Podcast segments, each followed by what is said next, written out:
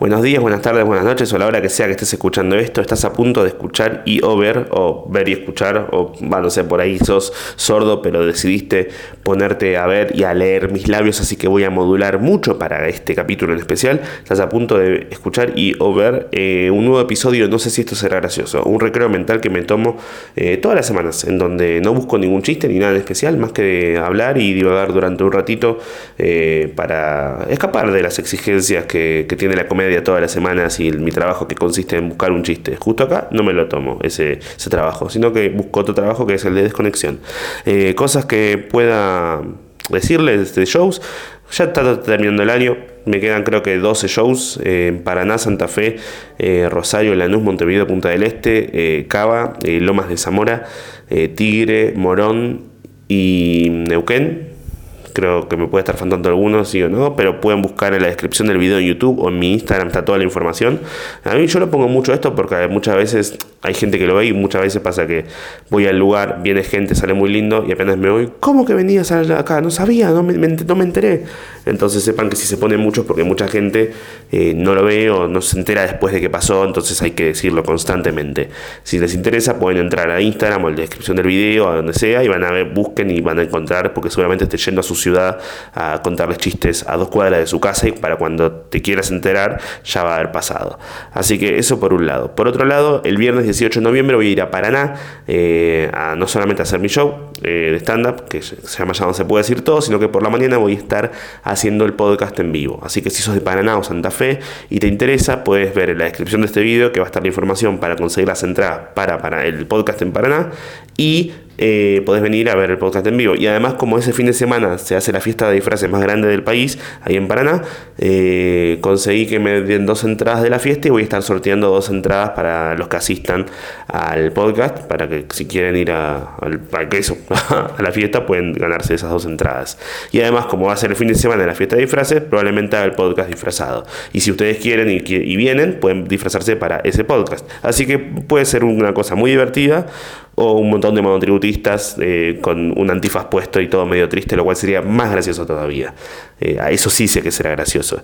Así que por ese lado, eso. Y después, si estás escuchando esto por Spotify, activa la campanita, eh, ponele arriba donde ves las estrellitas, vota con 5, así esto tiene como, no sé, más estrellitas, no sé, me gustan las estrellitas, ¿qué crees que te diga? y eso, ahí la campanita es para que te avisa cada vez que está subido un nuevo capítulo. Así cuando te llegue, cuando... Ah, igual yo creo que ya lo deben tener hecho, porque a mí me pasa que yo hay podcasts que escucho todas las semanas para ir de viaje, para ir de acá, para allá, para esto, para lo otro, que es como mi compañía diaria, y yo, aunque no tenga activado, igual me fijo si se subió. Así que calculo que si escuchas por Spotify puede que ya lo tengas activado. Al que sí le tengo que decir algo es al de YouTube, que los de YouTube, eh, los capítulos a veces tienen de tipo 1000, 2000, 3000, 4000 visualizaciones. Si estás escuchando esto, viéndolo por YouTube, deja un comentario comentario. Y si vas a dejar un comentario, por favor, que no sea, esto es para mover el algoritmo, deja un comentario porque para, para que sí, para que, pero que no sea mi algoritmo, no, deja uno sobre alguno de los 25 temas que se hablen acá. Así em, es algo orgánico y algo lindo. Me gustaría no tener que decir esto, porque los de YouTube son más pajeros, porque ya, ya lo hablamos esto, los de YouTube son tipo, ni, eh, ni, eh, no, yo no, yo y no tengo ganas, y, no me lo subí a YouTube que no tengo Spotify. Así veo la gente de YouTube que están tipo, uy, yo también soy así, no se preocupen. Así que si pueden, si les caigo más o menos bien, si esto los está acompañando de alguna forma, si sos alguien que ya vio como 33 capítulos y los siguen escuchando, deja un comentario, la concha de tu hermana. Habiendo dicho eso, eh, creo que se puede arrancar con esto. ¿Hay mucho para hablar? Sí. ¿Hablaré de todo? No lo sé. Eh, probablemente no hable de nada de lo que había pensado que podía hablar, también. Así que, claqueta, túcate. ¿Dónde me encuentro en este momento? Así se ubica en el espacio-tiempo donde estoy yo. Yo estoy ahora, domingo 6 de noviembre, a eso de las. que son las 6 de la tarde ya. Ay, ay, ¿dónde tengo el celular metido en el orto? Son las 6.17 de la tarde y me encuentro en San Juan, en un hotel en San Juan, eh, preparándome, ahora no, pero en un ratito tengo que salir a hacer mi show eh, acá en San Juan. La verdad que eh, es, vengo de un fin de semana de muchos shows, Hice Chile, hice Santiago de Chile, San Rafael, Mendoza, que pasa, Rafael está en Mendoza, en Mendoza capital y hoy San Juan. Y es muy loco porque yo me acuerdo que hace un año exacto había venido para Mendoza y San Juan y el show de San Juan había sido uno de los que más sufrí en la previa, porque fue un show en el cual eh, me acuerdo que esa vez eh, la sala decía como que entraban como 200 personas y faltando dos días había 20 vendidas nada más. Y yo estaba como, uy, la puta madre. O sea, está re bien ir a un lugar como San Juan, que es lejos. Recién había arrancado hace un mes y medio a hacer shows y gira por fuera de Capital Federal, ahí en Buenos Aires. Y, y llegar a San Juan es como que haya 20 vendidas es un montón, pero una sala de 200 es re poco. Y ese mismo día se vendieron como 40 más y hubo 60 y estuvo muy bien, salió muy lindo, pero no solo eso, sino que ahora eh, hizo ya la noche el show y ya hay como 100 vendidas, así que nada, qué, qué lindo que es que la constancia, eh, el laburo y la constancia se vea, se ve reflejado en, ah, no sé, la venta de entradas, en eso. Es como en todo, es como está bueno. Me pone feliz, hace, me da ganas de hacer cosas. Es como eh, si yo hiciera o sea, como no, no, es por cuestión de números necesariamente, pero ir y decir, ay, mirá, eh, si yo laburo con los chistes y ante eh, con tal chiste, si le agrego tal cosa, digo, se me ocurre esto, a ver, voy a seguir trabajando este chiste que ya de por sí funciona, pero quiero que funcione mejor. Si de repente le cambio una cosa y veo que la risa es más fuerte, es como, hey, viene ahí.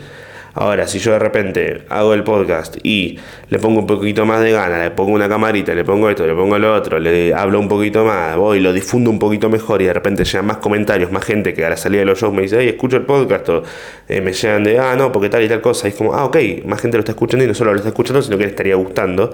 Se siente como, ay, qué copado. Es como eso, gratificante ver cómo, eh, cómo va creciendo esto. Eh, y con los shows lo mismo. O sea, a mí, más allá de que a nivel económico me rinde que venga más gente, eh, yo después les devuelvo el que vengan con las risas. La gente viene a los shows y sale riéndose. No, la pasa riéndose. Tipo, ¿cómo estuvo el show? No, una mierda, pero la salida fue re graciosa, ¿no sabes? Había unos chistes en la salida. Eh, fue un fin de semana muy raro fue, creo que me puedo meter en un lugar muy, muy depresivo, pero creo que está bueno. Porque me pasó esto. El jueves fui a actuar a Chile. Eh, recuérdenme. Ah, no, claro, ustedes no, están no me pueden hablar. Bueno, Lucas, recordate vos mismo que no tenés que decir nombres. Eh, fui a Chile. Eh, a mí me da mucho miedo cuando viajo. me da más miedo el viaje que, que el show en sí. Eh, cuando voy solo. Porque inclusive cuando es tipo en conurbano, porque, eh, conurbano no sé, cuando voy a Quilmes, a, a, Lomas de Zamora, ah, porque todos son azul, ¿no? Cuando voy a Pacheco. A mí me asusta. Si yo tengo que ir solo y es tipo en transporte público, me pasaba también cuando arrancé a hacer comedia, que por ahí iba a actuar a Pacheco, iba a actuar a, no sé, sí, a, a Bernal, iba a actuar a a González Catán. Iba a actuar lugares así, entre comillas, lugares así como si fuera como. Yo no digo negro de piel, yo digo negro de alma. Iba a actuar lugares en los cuales. Eh, como que yo siempre, yo, crecí durante casi, viví toda mi vida hasta los 10, hasta los 21 años viví en, Capital Federal. Después me pasé a vivir con Nati en Liniers, que sigue siendo Capital Federal, pero es como una especie de, triángulo de las Bermudas, porque en Liniers está como rozando, yo vivía rozando la General Paz, a dos, tres cuadras, y es como que Liniers es un parte de Capital, pero también tiene un poco de medio conurbano, y también tiene un poco del interior, y un poco también de, otros países, es una comunidad de... Eh, incluye todo, es como azúcar, flores y muchos colores, es como, bueno, eh, porteño, bonaerense, eh, jujeño, boliviano, somos todos árabes ahí en, en Liniers. ¿Y qué pasa? Yo vivir durante casi 19 años, 20 años en, lo que era Capital Federal, en, la parte más eh, céntrica sería, ¿no? cerca de subtes y todo, siempre tuve todo. Y como nunca fui, no, no de cheto ni siquiera, pues no, no era cheto, era clase media baja, pero que vivía en Villa Crespo, eh, en un departamento de un ambiente con cinco familiares y. y con, mis hermanos, con mi vieja, con mis perros, en un departamento, un ambiente, pero yo toda mi vida social la tenía a 10 cuadras de casa. Entonces no es que cuando de repente empecé a actuar y me decían, che, show en Quilmes, mi miedo no era ir y que no haya gente, mi miedo era ir a Quilmes. Porque era tipo, ah, nunca fue a Quilmes. ¿Cómo que nunca fuiste a Quilmes? No sé, nunca necesité ir a Quilmes. Entonces, ¿por qué? no sé cómo llegar. Sí, me tomo un micro, me tomo un colectivo, pero es como, uh, a ver si se va a bajar justo en el momento exacto. es ir y volver. Bueno, ahí aprendí mucho sobre, sobre las vicisitudes de los comediantes que son del conurbano, que es, oh, ahí está, no la meritocracia, pero eh, es fácil para mí actuar en, bares y, teatros cuando tenía 10 cuadras de mi casa que decía un lunes a las 10 de la noche, ah, voy a caminar 10 segundos hasta acá. Y de repente hay gente que dice, che, para venir a este lugar tuve que viajar dos horas y media para hacer 5 minutos en un lugar y es como, no sé si lo vale. Eh, me pasa ahora que yo viviendo en, 3 de febrero, en la, localidad de 3 de febrero, me gustaría ir a muchos más lugares a visitar y actuar o a, simplemente ir a ver amigos, actuar o a ver shows, pero tengo mínimo una hora y algo de viaje.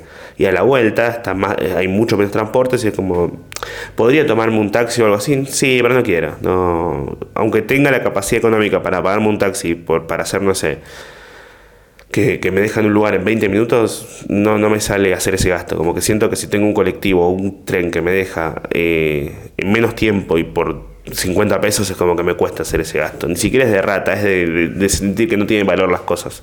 ¿No les pasa a veces eso? Que les cuesta sentir que las cosas valen lo que valen. Porque el valor se lo pone, o sea, el valor se lo pone el mercado, se lo pone el negocio, se lo pone otra gente, pero uno también ve... Hay un bebé llorando.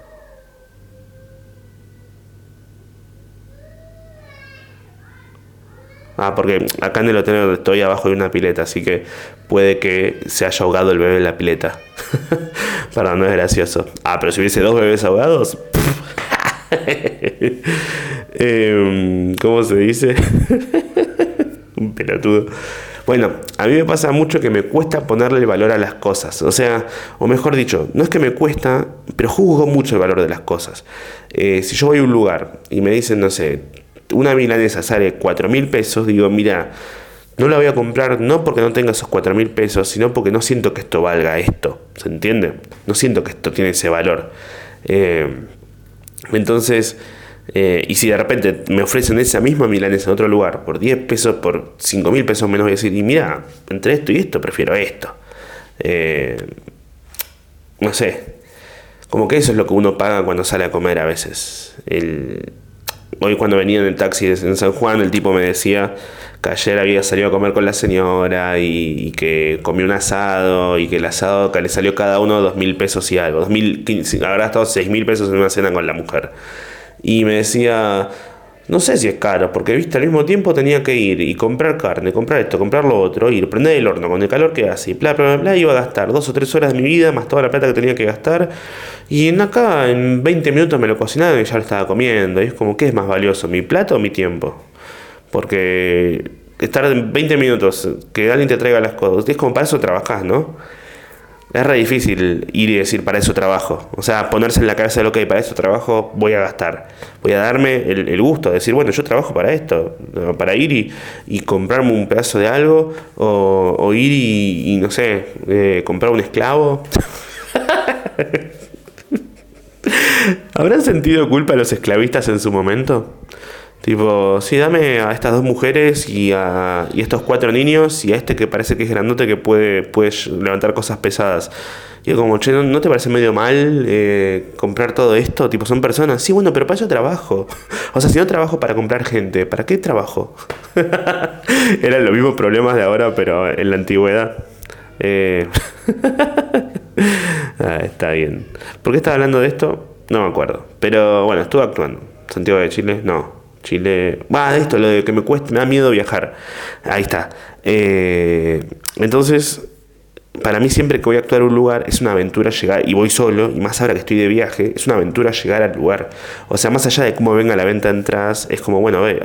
Tengo que tomar un micro, tengo que sobrevivir al viaje del micro, tengo que ir y, bueno, en este caso a Chile fui en avión porque sí, porque eran 45 años de viaje y la verdad que no estaba tan caro el viaje en avión, o sí, estaba caro, salía barato, pero los impuestos como que se fueron al doble, es como que yo entré a comprar el pasaje y dije, ay, está barato, eran como, o sea, 20 mil pesos y con impuestos se iba más del doble y estaba tipo, ah, falacias, ah.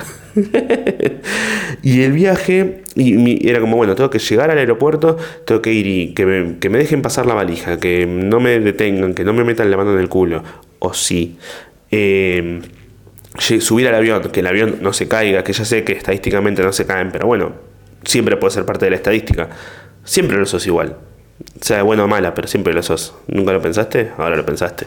¿Qué pensaste? A ver, no sé, pone pausa para preguntarte si sos o no sos de la estadística. Ahí te lo preguntaste. Basta, Lucas. Bueno, cuestión, eh, pasar el avión, pasar migraciones, eh, llegar hasta, hasta el lugar y después ya de repente, estando en Chile, ya no tenía datos, tenía que encontrar el wifi para, para avisarle al chofer que me iba a mandar el lugar que iba a estar por ahí, que me lleven a la casa de la persona en la que iba a estar, sentirme cómodo en la casa de la persona en la que iba a estar, que de Pablo Carballo, que es un... A, él sí lo puedo nombrar, creo que había dicho que no tenía que nombrar gente, a él sí lo puedo nombrar porque está todo bien, es un, un comediante que yo eh, le di clases hace unos años y vino a actuar una vez en un show mío ya por el 2019 y él es argentino pero vive en Chile hace mucho.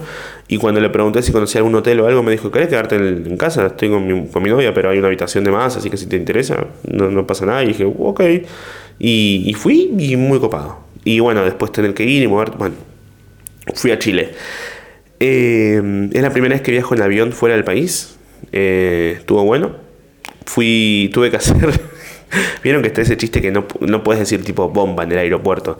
Bueno, yo llegué, no es que dije bomba, eh, pero cuando tenía que pasar por migraciones, lo que tenían que, eh, lo que, tenían que hacer era mirar como me sacaban una foto con, una cámara, para, sí, con qué me iban a sacar, con el orto. No, sí, tipo, se abría el culo y ese tipo... y si los pedos son una foto, si cuando alguien se tira un pedo está sacando una foto de un momento, eh, y bueno, he sabido que si te tiras un pedo y estornudas a la vez es una captura de pantalla.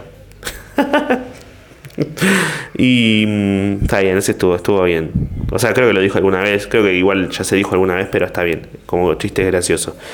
Em, y cuando tenía que ir y, apoyar el dedo para que me tome la huella digital, yo como a veces me, yo soy medio ansioso y me muerdo las uñas y la pielcita de los dedos algunas veces, y tenía una, una curita puesta en el dedo, en el pulgar de la mano derecha. Cuestión que pongo el dedo y me dice, che, ¿puedes poner el, otro dedo que no termino de tomar la huella? Y le dije, ah, claro, con la curita habrá, te habrá detectado cualquier huella, ¿no? Tipo Pablo Escobar. Y fue tipo, el se rió, pero yo estaba como, ¿por qué dije Pablo Escobar? ¿Con qué necesidad dije Pablo Escobar en un aeropuerto en migraciones? Eh, pero estuvo bueno. Pasé, sobreviví, creo. ¿Estoy vivo? A ver. Sí. Tengo moquitos, pero estoy, estoy vivo. Pablo Escobar, moquitos. Ah, mira vos.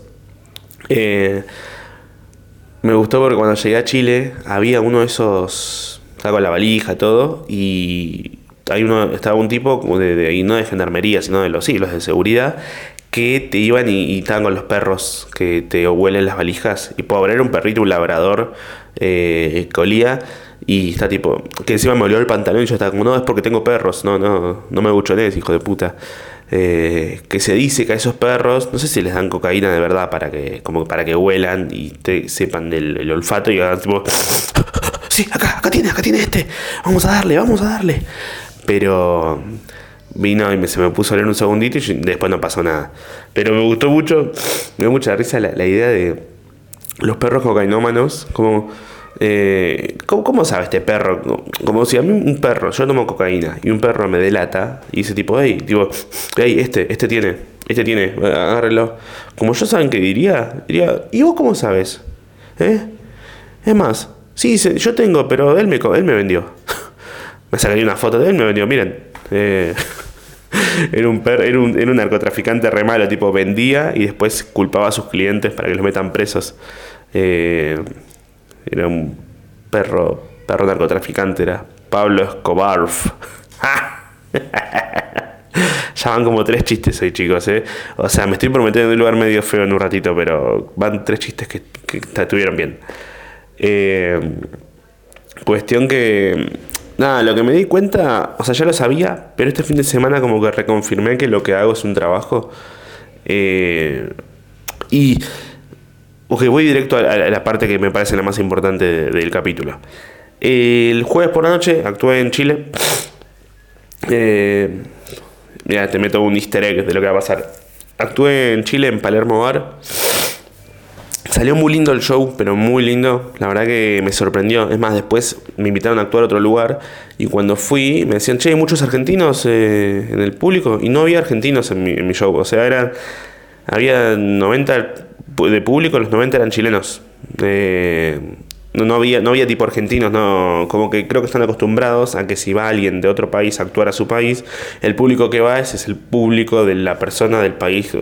como que si va un argentino van a ver los argentinos que vienen en Chile, a eso voy. ¿Por qué me la complicaba tanto, tarado de mierda?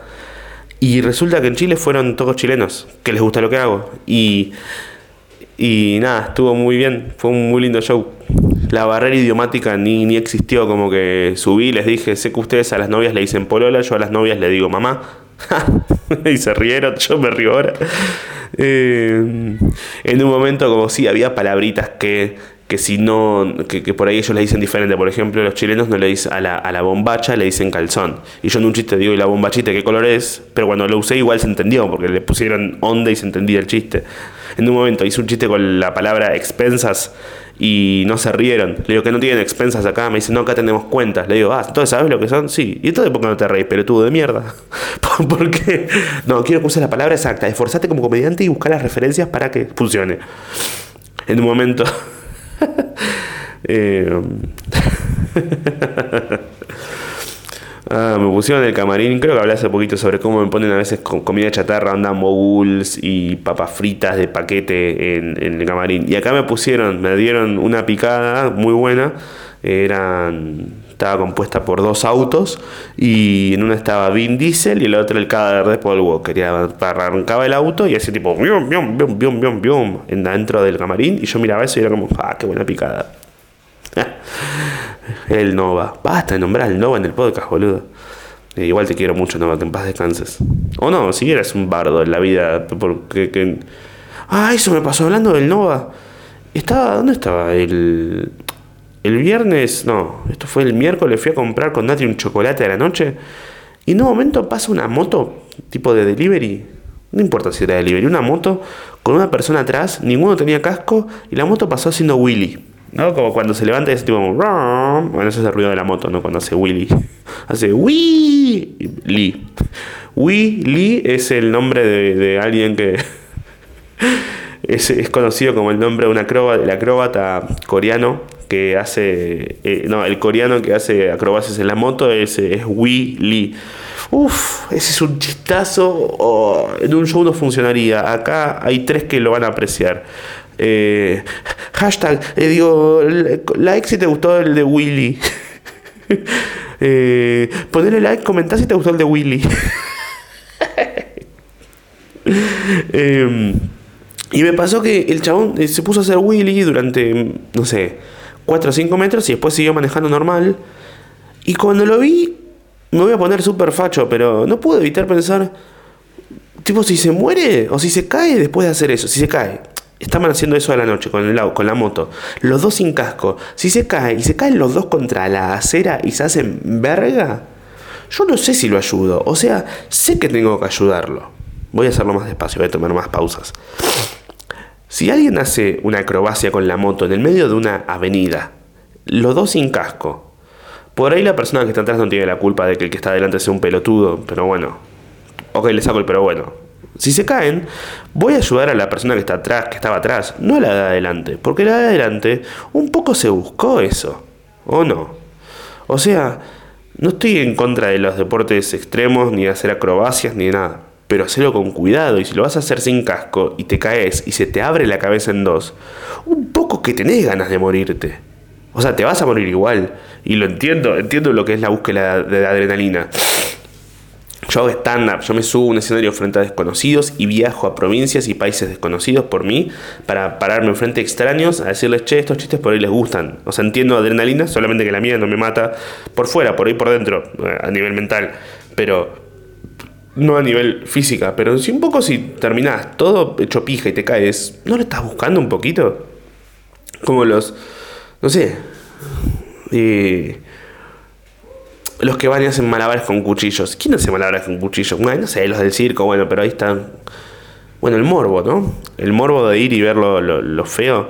Bueno, el otro día veía la, la, Hay una película que se llama Terrifier 2, que ah, estuvo siendo noticia porque en Estados Unidos parece que había muchos que estaban eh, diciendo la película que hace que la gente se ponga a vomitar en el cine y a llorar y se, se desmaya.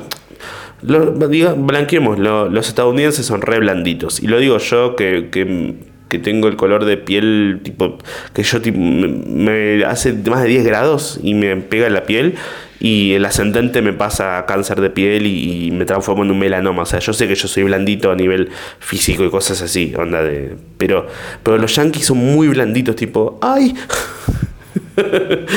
Dijo niga, ay no, apropiación cultural y se mueren. Eh, o sea, está bien que se entiende lo que. Ustedes lo entienden. Como que después vi las escenas y no era nada terrible, era una cosa, estaba muy buena las escenas de terror porque era un, payaso que en realidad es un, que no habla, o sea, un payaso que al mismo tiempo es un mimo, o sea, que da mucho miedo, y va y mata a la gente, pero mata a gente, es dos horas y media matando gente de las formas más perversas y feas y son muy violentas y está hecho con efectos prácticos, o sea, con con maquillaje, todo, no, no es con CGI. O sea, que vos ves que a alguien le arrancan el cuero cabelludo y después le sacan la piel de la espalda y todo eso, lo hacen con maquillaje como para que se vea lo más real posible. Y la gente se desmayaba con eso. Y, y es loco porque a mí me pasa que a me gustan las películas de terror, es mi género de, favorito el terror, porque siento que se dicen muchas cosas a través del terror eh, y muestran muchas cosas que a lo que le tenemos miedo nosotros, hay muchos mensajes que se pueden mandar con las cosas de terror, pero me pasa que, y me gustan las cosas violentas, pero si solamente se usa la violencia, como que es raro. El hecho, o sea, el hecho de saber que es mentira hace que... Eh, que, pueda verlo y a ver de qué manera más creativa puedes matar ahora y de qué manera más creativa haces esto y haces lo otro. Eh, porque yo con los chistes, por ejemplo, digo cosas muy feas, pero es, pero es un chiste. O sea, se sabe que no es verdad. Eh, pero en una película de terror no se busca hacer reír, ¿qué se busca? Hacer, con una escena así de, fuerte, hacer ir y, ir y hacer que, no sé, eh, digas, ¡uh, mira cómo lo hizo! ¡Ah, qué asco! Pero es mentira, entonces como sabes que es mentira está todo bien. Es como, bueno, yo me acuerdo hace poco, había visto un video de un enfermo hijo de remil puta que fue y que fue conocida la noticia, un tipo en un estacionamiento, que el, el, tipo del estacionamiento fue un, un señor de 60 años que le dijo tipo, che, no tenés que estacionar ahí, el tipo fue y de una lo tumbó de una piña, lo tumbó para, tipo, le dio una piña de una cayó para atrás el tipo y creo que quedó en coma. Está en coma hace un montón. Eh, daño cerebral para siempre le quedó y no, no, todavía no pudo despertar. Y, y yo veo, no sé. Yo veo eso, ese video que está a través de una cámara de, de, vigilancia, que está, se ve en mala calidad y todo, y me da mucha más tristeza e impresión que una película donde maten o violen o secuestren o algo, le hagan algo a alguien, porque sé que es mentira. Lo otro que es real, saber que eso está pasando, pasó de verdad, me pone mucho peor. Eso me, me, hace mierda. Ah, bueno, vi la película eh, la, el, cuarto tipo, la cuarta, sí, Encuentro cercano del cuarto tipo, que mm, vieron las películas que dice esto está basado en una historia real. Cuando te ponen está basado en una historia real, me hace sentir como, uh, o sea que esto pasó, y eso me hace como más, me genera más tipo, uy, morbo de, uy, esto pasó posta, aunque por ahí no, yo qué sé. Cuestión que la película, yo no me la acordaba, tenía mucho más miedo de la película esa. Y cuando la vi, resulta que eh, arrancaba con la actriz Mila Jovovich, que es la protagonista de la película, diciendo: Esta película es muy fuerte. Eh, esto está basado en una historia real y usted decidirá, decidirá si cree o no cree. Y es como. Pero todas las películas basadas en historias reales te lo pone un textito al principio, no es, necesario que aparezcas vos para decir eso. Entonces lo que te mostraban eran como videos de filmaciones de, no sé, de, entrevistas con la protagonista, de, o sea, con la persona que supuestamente es de verdad, en donde contaba todo lo que le había pasado y después hay un video de la mina como que se estaba poseída y hablaba y estaba tipo ah, poseída por un alien o algo así, como que el encuentro del cuarto tipo es cuando los aliens te quieren secuestrar y hablando tipo con toda la boca súper abierta, tipo ah, yo soy Dios y ustedes, y era como muy mala la película, porque no da miedo, no te asusta, no nada. De chiquito sí me asustaba, de grande la vi fue como, no, no es entretenida, no hay nada bueno acá. Es más, me, dio risa, porque vi la película y lo único que podía pensar es, ¿cómo un alien tiene el concepto de Dios? Yo soy Dios. Eh, y se ponía a cantar una canción de, iglesia, tipo, Dios está aquí, está aquí. Na, na, na, eh, y todo el pueblo cantó, alien, alien. No importa. Eh, a Dios le pido que si me muero sea de amor. Y el alien, aguante Juanes. eh, ¿Por qué estaba hablando de miedo? Ah, por lo de el que hace Willy. Bueno, eso, que si, veo a alguien que hace Willy en la calle y se cae y se rompe la cabeza y se desangra, un poco por ahí voy a ayudarlo porque tengo humanidad, pero antes de ayudarlo como un y sí, jodete, hermano, ¿qué quiere que te diga? es más, no, miento, no lo ayudo, me acerco al, cráneo abierto en dos con todos los sesos dispersados por la acera, voy y me acerco al oído, tipo, le, le cierro un poquito el cráneo, le agarro la orejita y le digo, jodete. Le digo tipo, te lo dije. Ni lo conocía, pero le digo, te lo dije. la imagen es graciosa. Porque no es verdad. Ahí está, como es mentira, como no pasó. O sea, si vos ves un video donde alguien se murió. Bueno, cuando el Nova chocó, y, chocó, y había videos de él, tipo todo medio como apenas pudiendo respirar, tirado en la calle, es re fuerte ese video.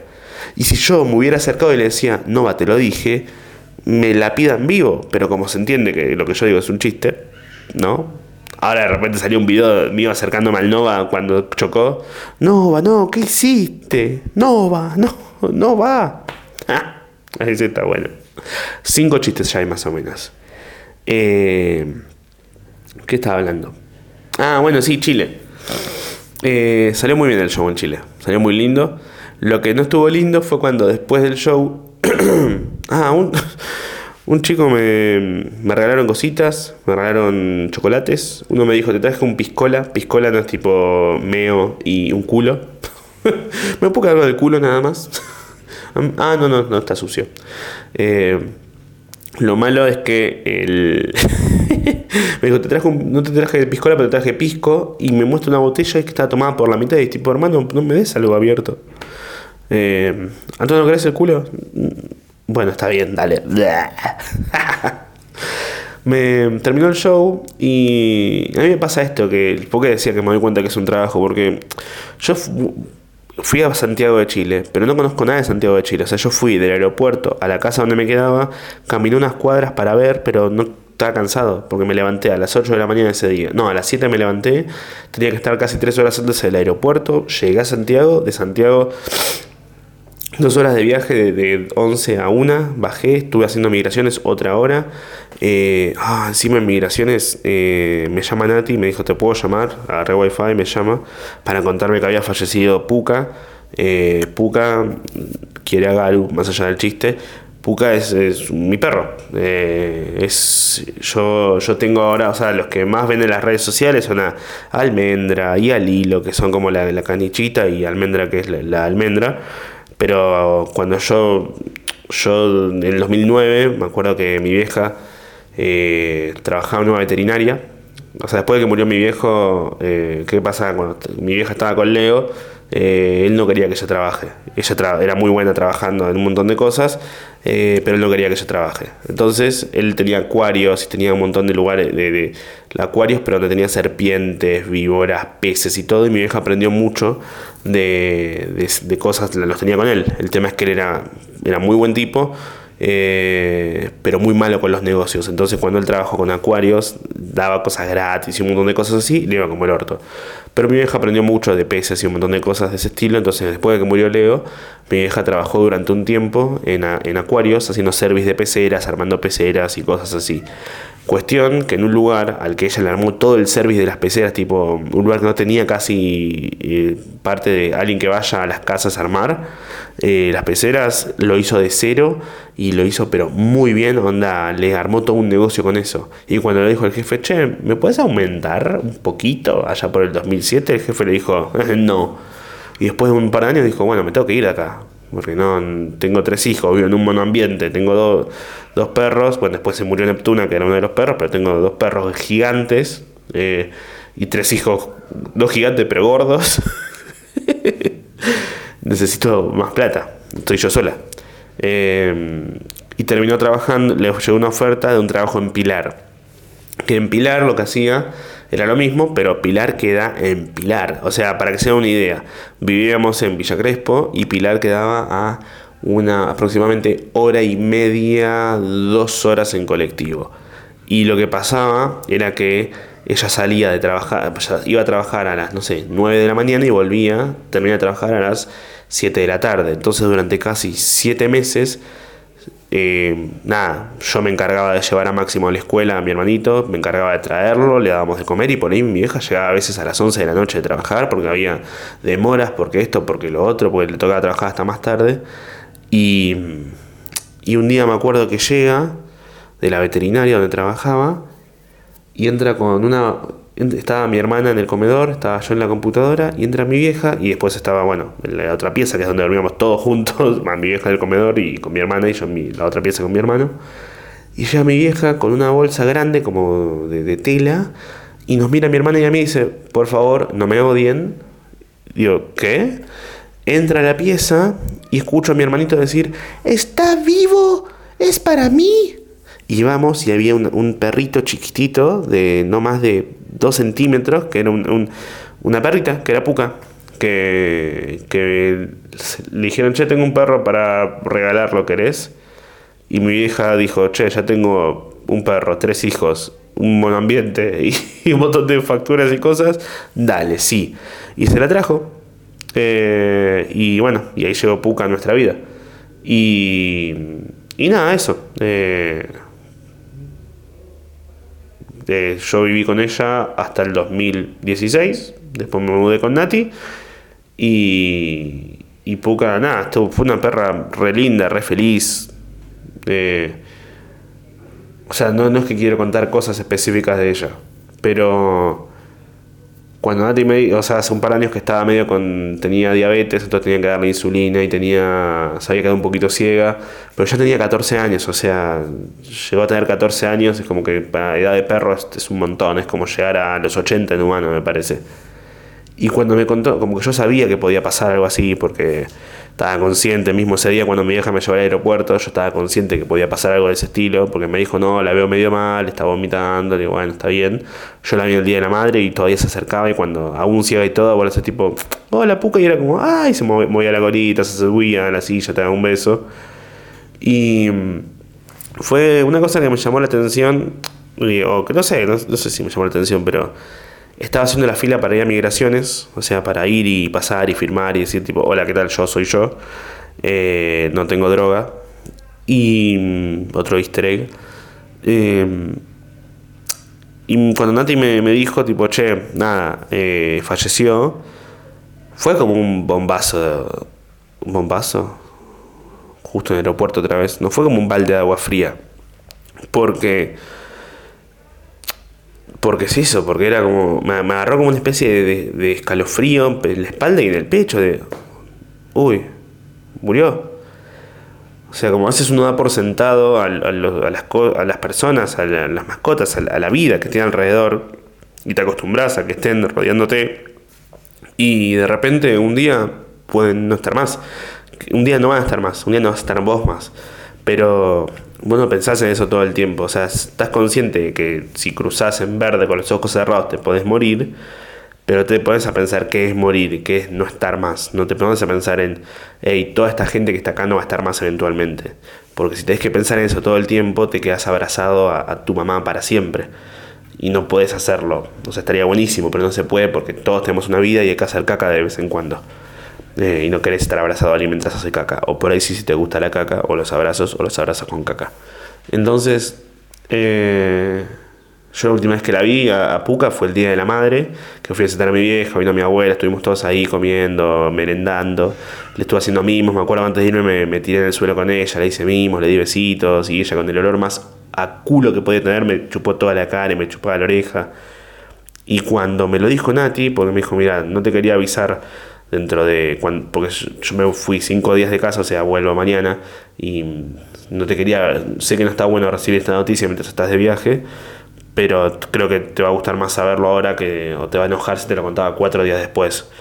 Eh, Y cuando me lo contó fue así un baldazo de agua horrible. Me pasó que me dio ganas de llorar, como que estaba a punto, pero fue como no, no puedo llorar, porque estoy haciendo una cosa de migraciones, como que una paja eso. No, no poder llorar en público. Me acordé del, bueno, del tipo del capítulo, un par de capítulos atrás, el de que se puso a llorar, como por ahí le contaron que se había muerto el perro y, y el tipo se puso a llorar y yo estaba como, uy, no, ¿qué le habrá pasado? Quiere que le hable como, no, no, porque no te puedes llorar. Y eso me pasaba, que yo dije, si yo después al día siguiente, o sea, no me permití llorar ahí, pero después al día siguiente, cuando hice el viaje de, de, Chile a San Rafael, estuve durante 10 horas en micro. Y estaba ahí en el micro mirando el paisaje y estaba en las montañas y en un momento estaba escuchando, ¿qué estaba escuchando? ¿Qué, qué música estaba escuchando? Eh, estaba escuchando Soda Stereo, creo, no me acuerdo bien. Y estaba mirando el cielo. No, los Red Hot Chili Peppers.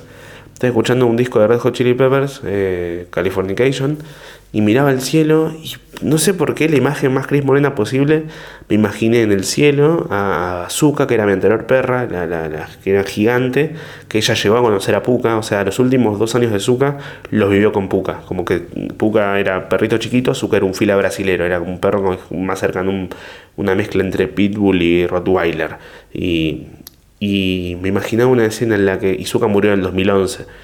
Eh, y miraba el, cielo y pensaba como en un cielo de perritos en el cual se encontraban ellas dos y como que se daban besitos en la cara mientras escuchaba Other Side de los Red Hot Chili Peppers y ahí sí me recontra quebré. Pero ni siquiera es por... No es porque la muerte, porque la muerte está ahí, es porque te pones consciente de que... Es más, trato de verlo desde el lado positivo. Es como... No te pones mal porque no esté más, sino porque... O sea, te pones mal porque no lo vas a ver más, pero su estadía, en su estado, su presencia en mi vida y todo lo que fue, fue todo positivo. Y fue súper feliz como perro y tuvo todo lo que quiso. Y fue los últimos años estuvo, estuvo en un patio, fue de casa en casa cada vez un poquito más grande. Eh, pero es eso, está bueno permitir llorarlo un poquito. Porque me pasaba que decía, no, no, no, no lloro de tristeza, pues no estoy triste porque se haya muerto, no es que digo, no es que digo, uy, no, eh, quiero que viva 25 años más. Porque no, porque no, no es posible, sé que no es posible. Sino porque es como uno, ok, bueno, sé que ahora cuando vaya lo de mi vieja a visitar, no va a haber, cuando no va a venir y eso me destroza. Pero todas las veces que fui siempre estuvo y siempre estuvo bien. Eh, y eso me, pone feliz. Eh, así que eso. Hace deprimida. No, igual no, no estoy triste, estoy bien. Eh, porque como digo, no, me puedo, no puedo estar triste por el fallecimiento. O sea, sí estoy triste, como de saber que no la voy a ver más, pero sé que estuvo bien y disfruto todo lo que viví con ella. Entonces yo trato de ver el lado positivo en estas cosas. Eh, sí, ponete triste porque no la vas a ver más, pero también ponete triste porque la pudiste ver, porque la conociste, porque estuvo en tu vida y eso es un montón. Eh, a mí me gustan esas cosas. Así que nada, entré a Chile, el show estuvo muy lindo, eh, muy bonito. Lo que pasó cuando terminó el show es que me invitaron a actuar a. ¿Por qué empecé a hablar de Puka? Ni me acuerdo. Pero bueno, cuestión. Ah, una cosa graciosa. ¿Qué pasó? Eh, Nati me dijo, no te lo cuento. Y le dije, bueno, menos mal que me lo contaste. Porque mejor enterarme por vos que por un posteo de mi viejo, de mi hermana en Instagram, con una foto con Puka, tipo, fuiste un gran perro que en paz descanse. porque pasó eso. Eh, mi vieja le contó a Nati y ¿Cómo que Nati no es tu vieja? ¿Qué? Nati es esquizofrénica y se lo contó ella misma. Eh, cuando se lo contó, eh, Nati me dijo, espera que se lo cuente para subir un posteo. Dijo, sí, sí, obvio, obvio. a mí no me sale ir a hacer posteos por cosas. A mí no me sale como ir y poner fotos con Nati, fotos con mis hermanos, con mi... Subo videos con mi viejo y con mi abuela, porque me divierten los videos esos que hago concretamente. O sea, sí, no, perdón que, que le rompa la fantasía, no es que digo, quiero que vean a mi abuela, no, es porque digo, che, este video es gracioso hacerlo con mi abuela y si ella quiere y no le molesta, me gustaría que participe. Pero nunca me gusta mostrarlos de un lugar de, esta es mi familia, miren a mi familia, esta es mi pareja, miren a mi pareja, estos son mis perros, miren a mis perros porque le... No, siento que la gente que, o sea, esto probablemente un montón de ustedes lo hagan, no lo juzgo, hablo de mí, no me gusta subir cosas muy personales porque siento que es como muy, estás exponiendo mucho. Lucas, estás contando que se murió tu perro en un podcast. Bueno, pero no en Instagram. Y el podcast lo escuchan cuatro personas. que esas cuatro pueden ser 7000 de repente, como lo viene siendo a veces entre las estadísticas, bueno, pero es un número mucho menor. like si te gusta que se haya muerto mi perro, ponele like si te gusta. La concha de mi madre. Nati. Después del show en, Santiago, me dijeron, che, ¿querés ir a actuar acá a un bar que está cerquita donde hay donde hay un show. No, querés ir a actuar, querés ir a ver otro show. Yo dije, bueno, dale. Porque no conozco. Ah, esto, porque yo me pasa que no conozco los lugares. Entonces, porque es un trabajo, pues yo no puedo ir y dedicarme en el show, eh, en la gira, a decir voy a ir a caminar durante cuatro horas. No puedo para ir a conocer eh, plazas y esto y lo otro. Porque yo tengo que actuar a la noche, tengo que hacer una hora y media y después ir y saludar durante otros 40 minutos y tengo que tener energías para eso. Si yo voy y me pongo a caminar y a recorrer, llego muerto a la noche. Entonces, como después de que di el show, dije, ok, ya estoy, ya descansé, o sea, ya hice lo que tenía que hacer, mi trabajo ya lo hice, estoy para ir a ver otros comediantes en un club de comedia, en esto y lo otro. Y cuando llegamos, dicen, ¿te querés subir? Digo, eh, bueno, está bien. O sea, no quería, no tenía ganas. Ya me había ido bien en mi show, no quería subirme en otro show. Porque encima era un lugar grande, que había como 200 personas de público. Era, encima era un show de gente más o menos famosa. Eh, allá, o sea, era como teniendo un público fijo y ya había, habían tenido más invitados ese día. Y yo me sentía recontra intruso subiéndome 8 minutos ahí a hacer chistes. De nada. Es más, sabía que podía salir mal el show, mi participación ahí, porque era un show de nada, de de cómo se dice, eh, el argentino, como acá hay un invitado internacional, no, vinieron a ver a, te vinieron a ver a vos y de repente subí yo. Entiendo que probablemente no les guste. Pero entre no subir y subir, prefería subir y decir, bueno, por lo menos probé, yo qué sé. Como prefiero ir y que me vaya mal a quedarme a, después decir, no, me dijeron que suba y no subí, me quedé con las ganas. O por las dudas no va a haber otra oportunidad. Porque no sé si va a haber otra oportunidad, porque después de repente, o te moriste. Entonces, me subí, me fue como el culo, pero mal, mal me fue. Ah, mentira, no me fue mal. Arranqué bien los primeros tres minutos y de repente hice un chiste que no les gustó para nada. Que era un chistazo, eh. Chistazo, que es algo así. Que hablo sobre la barrera idiomática, diferentes palabras en Chile y en Argentina. Por ejemplo, en, Chile al porro le dicen pito. ¿No? Nosotros a la pija le decimos pito.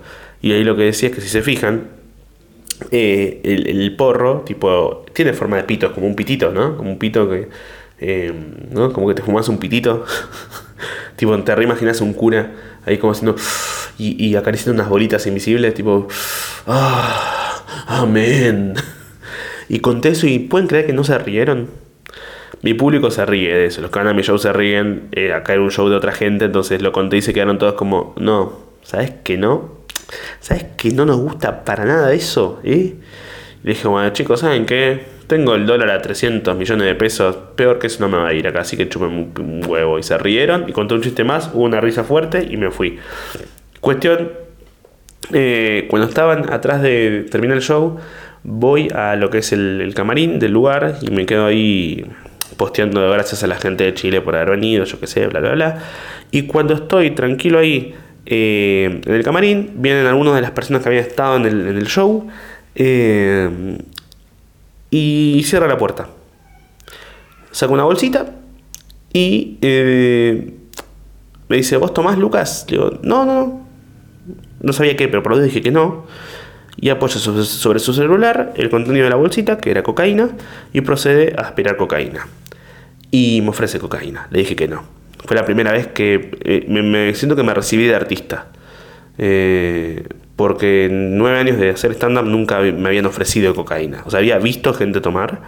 Eh, no, no había visto gente tomar. No, había, sabía que había gente que había tomado, estaba en estado de tomar cocaína, pero no había visto gente en vivo, tipo enfrente mío. Y fue muy fuerte porque mm, nunca había visto a alguien tomar cocaína. Entonces era como, como tenía más la experiencia de ver obviamente series y películas, que no es la vida, pero si vos le sacás la música tipo película de Scorsese o de Paul Thomas Anderson, si le sacás la música de copada de fondo, que entiendo que es para musicalizar el momento, obviamente, y decir como, mira, tomar cocaína es como esta, esta, esta escena con rock y con heavy metal, pero sin la música no se ve tan copado, se ve como alguien que está tipo... ¡Ah!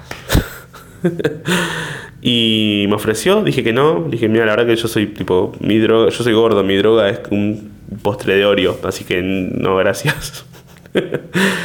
y, y eso, como... O sea, yo creo que debería ser todo legal y como trato de no juzgar a la gente que toma cocaína, pero no dejo de pensar que es medio turbio, ¿viste? Porque como que antes se juzgaba mucho al porro. Hoy en día creo que no, nadie juzga al porro por ahí tu abuela, pero más allá de eso no... Como... Como que la cocaína no siento que podría ser legal, tipo como algo social. No es que, o sea, debe haber lugares donde hay lugares donde la gente lo hace enfrente a otras personas, pero en general es, se hace encerrado en un lugar más tranquilo, como alejado de todos.